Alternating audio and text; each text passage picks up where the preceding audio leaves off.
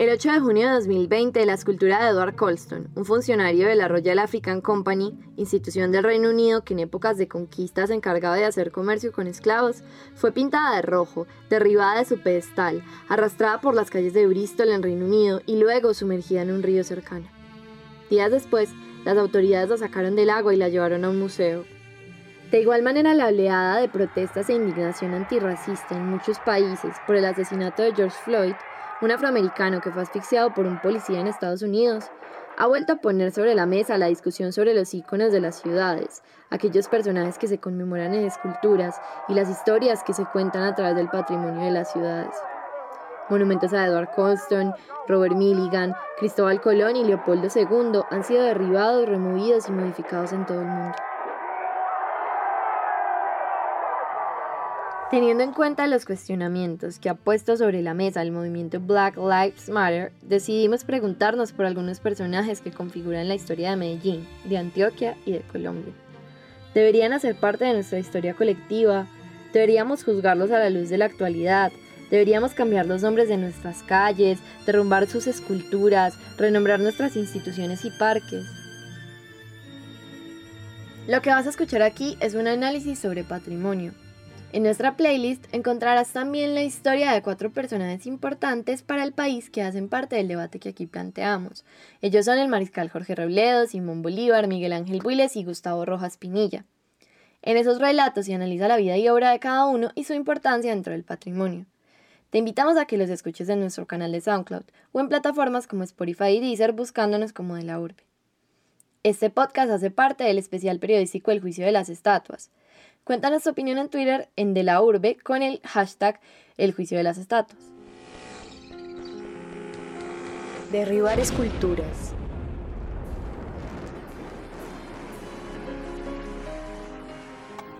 Reinterpretar el patrimonio.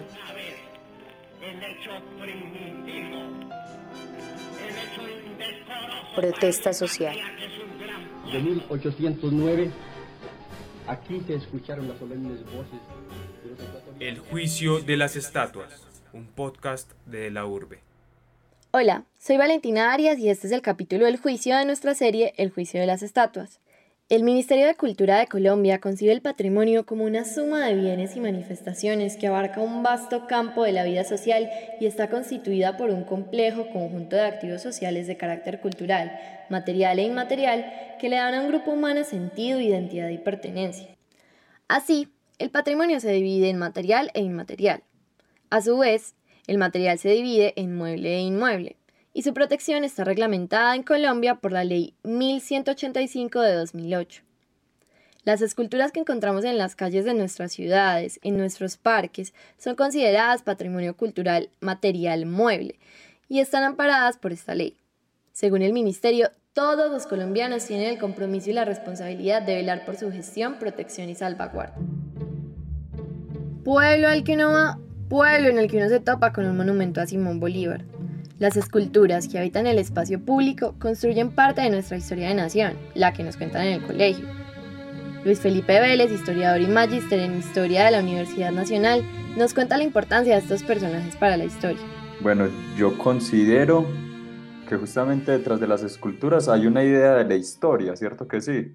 La escultura trata de rescatar un momento específico de la historia o un proceso. Y dentro de esos procesos generalmente personajes, personajes que que se destacaron por verse implicados en distintos acontecimientos que, según una idea de nación, fueron vitales en el proceso histórico de desarrollo de, una sociedad o de varias sociedades específicas.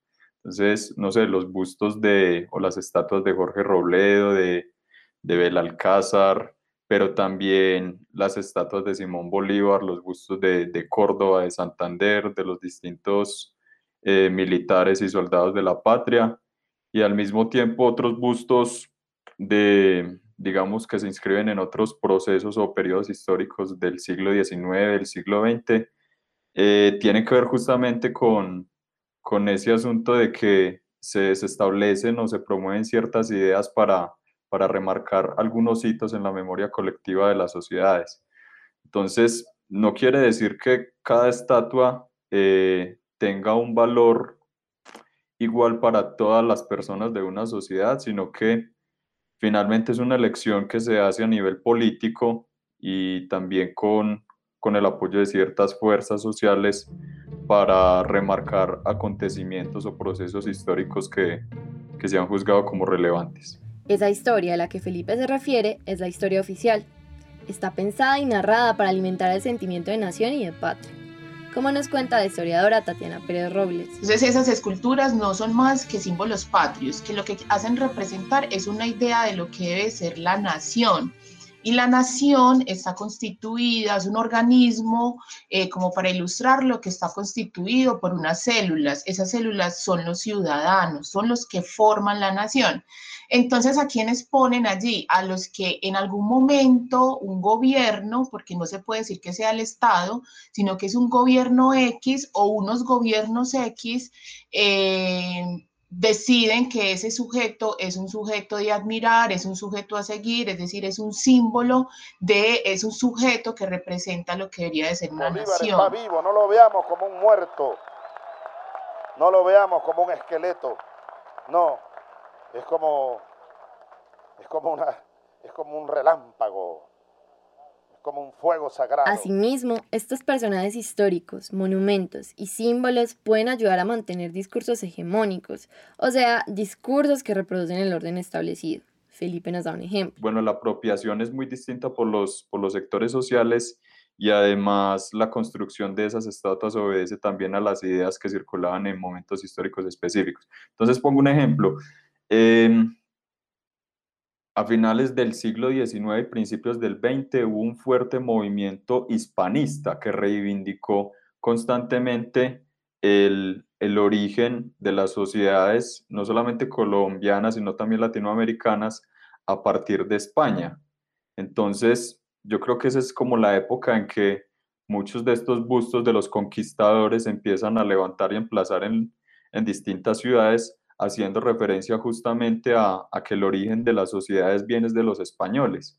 Entonces se reivindicó a Abel Alcázar, a Robledo, a Gaspar de Rodas, eh, en otras ciudades pues, de Colombia, Jiménez de Quesada, a Gonzalo Suárez Rendón en Tunja, Pedro de Heredia en, en Cartagena, Bastidas en Santa Marta, y los distintos pues conquistadores que hicieron parte de, de las huestes y los soldados que realizaron las primeras campañas de, colonización en el territorio del nuevo reino de Granada. Entonces, digamos que esas estatuas obedecen sobre todo a, una idea y a un movimiento hispanista muy fuerte, alimentado también por, por la religión católica en, en, el contexto de la hegemonía conservadora, es decir, 1886 con la constitución de Núñez y Caro, hasta 1930 más o menos, en que, en que vuelve la hegemonía liberal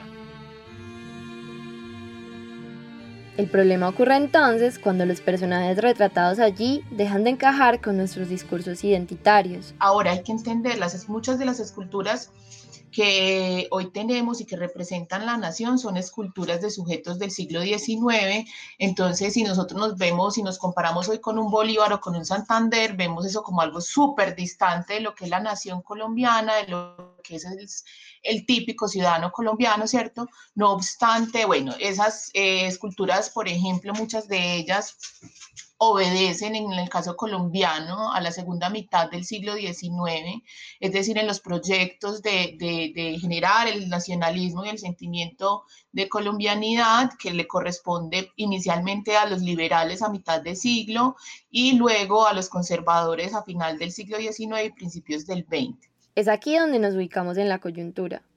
Para el siglo XIX, la esclavitud era algo normal en Estados Unidos. Es apenas natural que dos siglos después estemos parados en otra parte y lo entendamos como una violación descarada de los derechos humanos. Esos personajes esculpidos, sin embargo, están parados literalmente en la misma parte que hace uno o dos siglos, por eso son estatuas. Y entonces surge desde la sociedad la demanda de justicia. en este caso a través del desmonte de sus monumentos o de su intervención. La furia se ha desatado en Estados Unidos contra las estatuas del conquistador. Hace pocos instantes, con una cuerda y con la ayuda de varios de los manifestantes, derribaron el busto, derribaron una estatua de Pedro de Valdivia. ante la fuerza de la coalición liderada por los Estados Unidos, cuyo objetivo era derrocar a Saddam Hussein. La caída de su estatua, mientras grupos de oposición celebraban, se convirtió en uno de los hechos de mayor simbolismo de esta incursión. En Colombia, algunos monumentos se le han hecho modificaciones. Por ejemplo, el monumento a Cristóbal Colón en la calle 26 de Bogotá, que fue pintado de rosado y se escribió en su pedestal Origen del genocidio. O la escultura del ejército frente al Museo Casa de la Memoria en Medellín, que fue pintada de rojo. O la estatua de Bolívar a la que le prendieron fuego en medio de las protestas del año pasado junto a la Catedral Primada en Bogotá. Recuerda que estos monumentos son patrimonio y la modificación o destrucción de este siempre levanta polémica. Los académicos y los ciudadanos se debaten entre dos posiciones y un espectro de enfoques intermedios. Están los que dicen que la protesta social no justifica la modificación o destrucción del patrimonio escultórico y arquitectónico porque hace parte de nuestra historia nacional y debemos recordarlo. Y están los que por otro lado dicen que modificar el patrimonio es una forma de reescribir la historia y reivindicar las luchas sociales. Víctor Ortiz, antropólogo e investigador en temas patrimoniales, es uno de los primeros algo que sucedió hace 500 años, algo que sucedió hace 200 años, o algo incluso que, que sucedió hace mil, dos mil o más años, hacen parte de nuestra historia. Buena o mala, es nuestra historia. Y algunos elementos como esculturas, murales, monumentos, libros, archivos, son la prueba material o son la materialización de esos momentos históricos. ¿Que hay que preservarlos? Sí. Sí y tres veces sí. Para Víctor es necesario, sobre todo en este momento, proteger el patrimonio de todas las vulneraciones a las que puede ser sometido. Pero en mi legítimo derecho a la protesta, yo no puedo vandalizar, yo no puedo atacar y ya entendámoslo como una pieza de arte. Esa escultura fue encargada a Europa. Hablemos de una en particular y de pronto los oyentes, si son de la ciudad de Medellín, sabremos de qué estamos hablando. Esa escultura es encargada a Europa. Esa escultura, quienes tuvimos la fortuna de tenerla tan cerca en los recorridos de ciudad, o basta con que ustedes allí en casa busquen en el buscador de imágenes esa escultura para entender la grandiosidad a la cual ese artista llevó la figura animal y la figura de ese personaje, de ese señor. El realismo de los músculos de ese animal, el realismo de las vestiduras, de las líneas de expresión en el rostro del personaje, hacen que sea una pieza de arte impresionante. Entonces, el logro técnico hace que esa escultura también tenga otros valores, no solo artísticos, estéticos, sino que hablan del momento en el cual ese artista la hizo. Ese no es Bolívar. Él no es Simón Bolívar. Él no te está escuchando tus reclamos 200 años después Es cierto que las esculturas son interpretadas como eso, como piezas de arte. Y es precisamente este el argumento que algunos usan para notar que la mejor opción sería que estuvieran en un museo. Tatiana Pérez, la historiadora, habla de nuevo porque creo que lo que molesta realmente es que estén en un lugar privilegiado, ¿cierto? Que te la pongan en el parque, en el centro, eh, además que desde el punto de vista técnico del arte están realizadas para generar exaltación y homenaje, creo que de ahí es donde hay que quitarlas, pero no hay que, no hay que borrarlas, no hay que eliminarlas. Entonces no es destruirlas, nosotros no podemos andar destruyendo la historia y el arte es historia entonces, simplemente, ¿qué hacemos? Cuando incomoda porque está pues en un lugar público, sencillamente se mete en el museo y el que va al museo, eh, la mayor parte de personas, pienso yo que va a un museo y a un museo de historia es una persona que tiene cierta conciencia, cierta capacidad crítica para entender que eso no es una alabanza, que eso no es un homenaje, sino que simplemente hace parte de una historia. Aquí surge otro problema.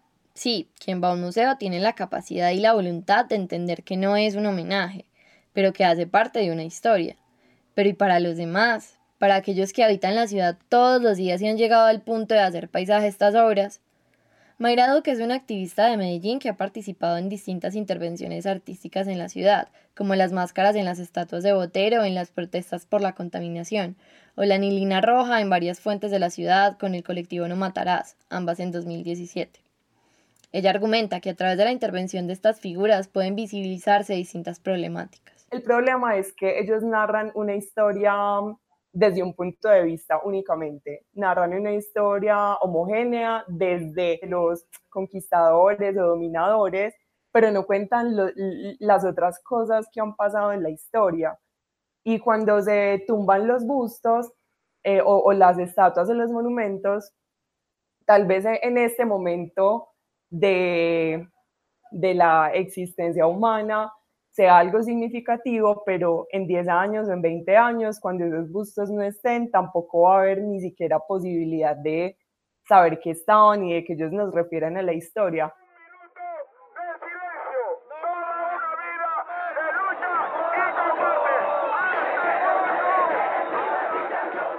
Las intervenciones en las que Mayra ha participado han sido todas temporales, reversibles, pues nosotros en algunos momentos hemos intervenido algunos de esos símbolos y lo hemos hecho de manera no permanente, como que vamos a las esculturas de Botero y creamos máscaras de doctores de la peste negra para hablar de la calidad del aire y se las ponemos y tomamos unas fotos porque para nosotros son también un lienzo y una forma de resignificar algo que está pasando en la ciudad o vamos al parque de los pies descalzos y a varias fuentes y echamos anilina roja en esas fuentes, pero siempre es algo como reversible. Siento que ya decisiones de intervenir los símbolos o, esos estatuas y monumentos con cosas que van a ser permanentes, si es una decisión mucho más radical y mucho más profunda, eh, pero siento que ahí también es muy importante el proceso de deliberación que se genere alrededor de la decisión de quitar o intervenir o mover o cortar o mochar o hacer algo con, con esos monumentos. Pero entonces, ¿no estamos juzgando el pasado con los ojos del presente?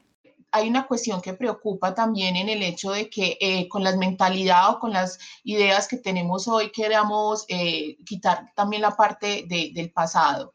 Nosotros no podemos negar que tuvimos esclavistas, no, pudimos, no podemos negar que esos esclavistas, porque eso también pasó en Colombia, esos esclavistas formaron lo que hoy llamamos los estados nacionales, eso no lo podemos negar, no eran personas perfectas, tampoco lo somos nosotros.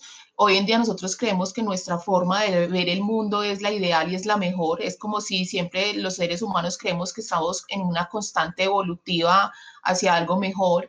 Entonces, eh, juzgar con el presente, por eso digo que como historiadora mi respuesta sería otra, porque mi trabajo como historiadora no es juzgar el pasado con los ojos del presente.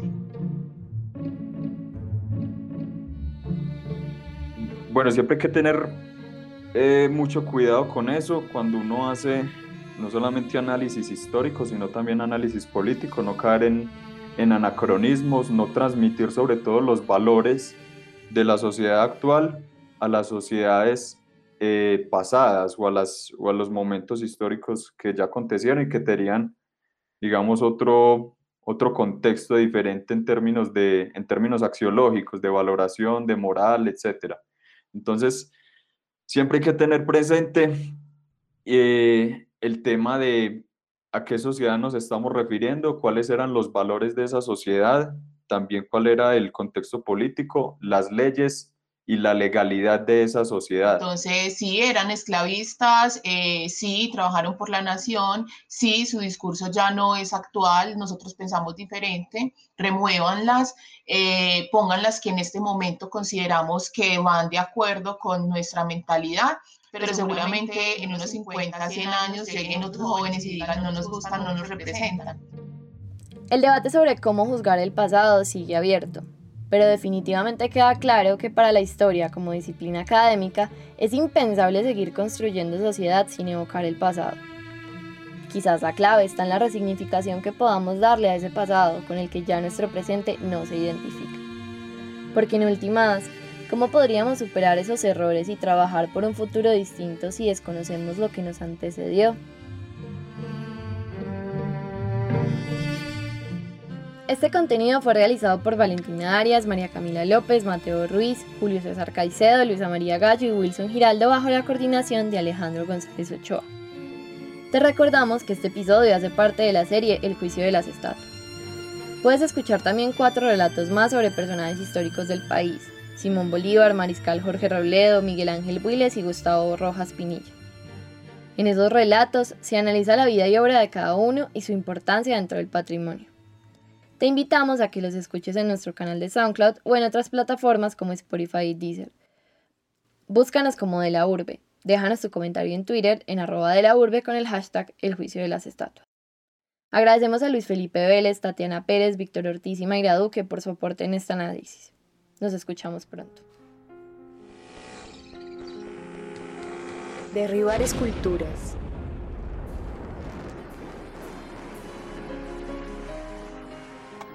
Reinterpretar el patrimonio.